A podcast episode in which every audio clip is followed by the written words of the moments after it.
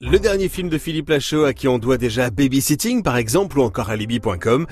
Pour son nouveau film, Philippe Lachaud sort le grand jeu et s'attaque au film de super-héros. Alors, comme toujours avec lui et sa bande, l'histoire est très simple et sert surtout de prétexte à enchaîner les blagues. On suit donc l'histoire de Cédric, Cédric qui est un comédien pas ouf, hein, qui par un concours de circonstances est choisi pour incarner Batman au cinéma. Batman c'est un super-héros français, avec tout ce que ça implique. Hein.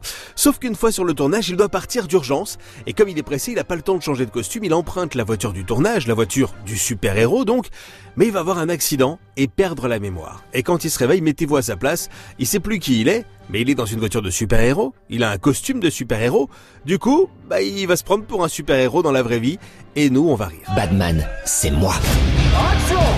Le premier super-héros français. Bref, tout allait au mieux jusqu'à cette fameuse nuit où j'ai perdu la mémoire. Quel est votre nom? Je sais pas. C'est quoi ça? Vous savez plus comment vous vous appelez, monsieur? Bonjour, Batman. Batman Je crois que mon frère se prend pour le personnage de son film. Il est parti terminer sa mission. Celui-là, quand on va le coincer, il va prendre très très cher. Comment de tous les spermatozoïdes il a pu arriver le premier Il a très bien marché ce film en France, hein. il a récolté plus d'un million sept cent mille entrées. Euh, bravo à Philippe Lachaud d'ailleurs d'avoir osé se lancer dans un film de super-héros en France parce que je crois de mémoire qu'on l'a jamais vraiment fait jusqu'à maintenant.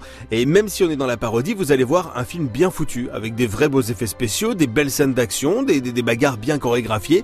C'est pas parce qu'on est dans la blague qu'on soigne pas bien l'image, bien au contraire, là-dessus c'est très réussi.